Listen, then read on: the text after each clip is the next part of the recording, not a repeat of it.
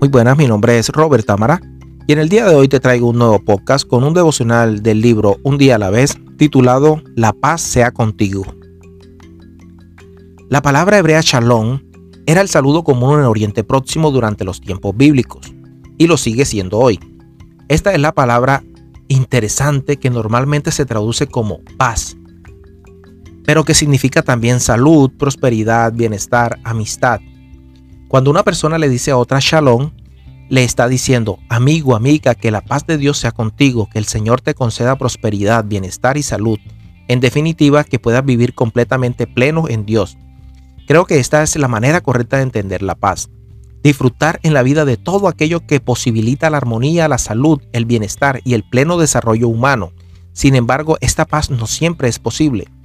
Por más que la persona crea en Dios y esté en sintonía con Él, Lamentablemente nuestro mundo no es un mundo de paz, ni mucho menos. Se estima que ahora mismo hay activos varias decenas de conflictos bélicos en todo el planeta. Y según la UNICEF, hay alrededor de 300.000 niños soldados combatiendo en ellos. Las divisiones internas de los países, las enemistades entre naciones, los propios conflictos que se libran dentro de una persona nos muestran claramente las consecuencias del pecado. De la historia reciente recuerdo las imágenes televisivas de la guerra de Ruanda en 1994. Ese conflicto, que fue en realidad un genocidio de la etnia Tutsi, puso en relieve hasta dónde puede llegar el odio entre seres humanos. El hombre es un lobo para el hombre, dice el proverbio latino. Y es verdad. Los horrores a los que puede llegar la humanidad contra sí misma son espeluznantes. Siendo que vivimos en un planeta en conflicto, cabe esperar que en algún momento de nuestra vida si es que no lo ha hecho ya, el conflicto se presente también para nosotros. Si es así, Dios será nuestra fuerza y nuestro paño de lágrimas. Pero es fundamental que no seamos nosotros quienes sembremos discordias entre hermanos. Proverbios 6:19. Que el Señor nos ayude a gestionar en la privacidad de nuestra casa todo sentimiento interno de envidia, odio, celos, enojo, ira, intolerancia, prejuicio o incomprensión que se pueda despertar en todos nosotros.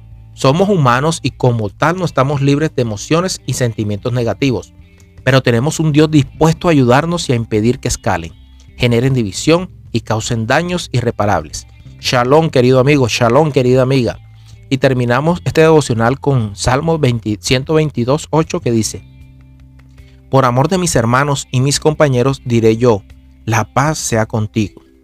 Bueno, mis queridos oyentes, mis queridos amigos, hermanos, eh, este devocional hoy nos enseña que debemos sacar de nosotros, arrancar de raíz todo episodio de envidia, celos, ira, enojo, eh, ¿qué más dice acá? Intolerancia, incompresión, prejuicios que se pueda estar despertando en cada uno de nosotros.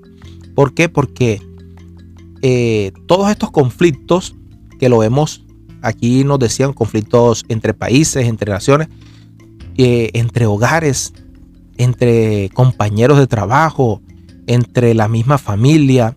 Se generan por estos episodios que nunca le pudimos poner fin, a los que nunca le podemos poner fin.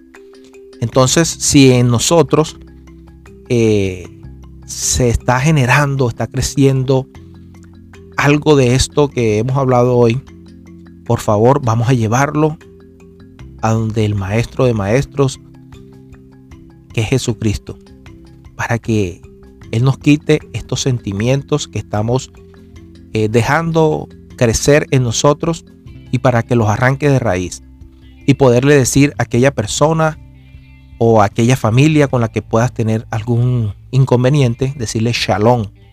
Y con esto le estamos diciendo la bendición, digo que una de las mejores bendiciones que puede uno darle a otra persona, deseándole paz, deseándole prosperidad, deseándole salud a esa persona.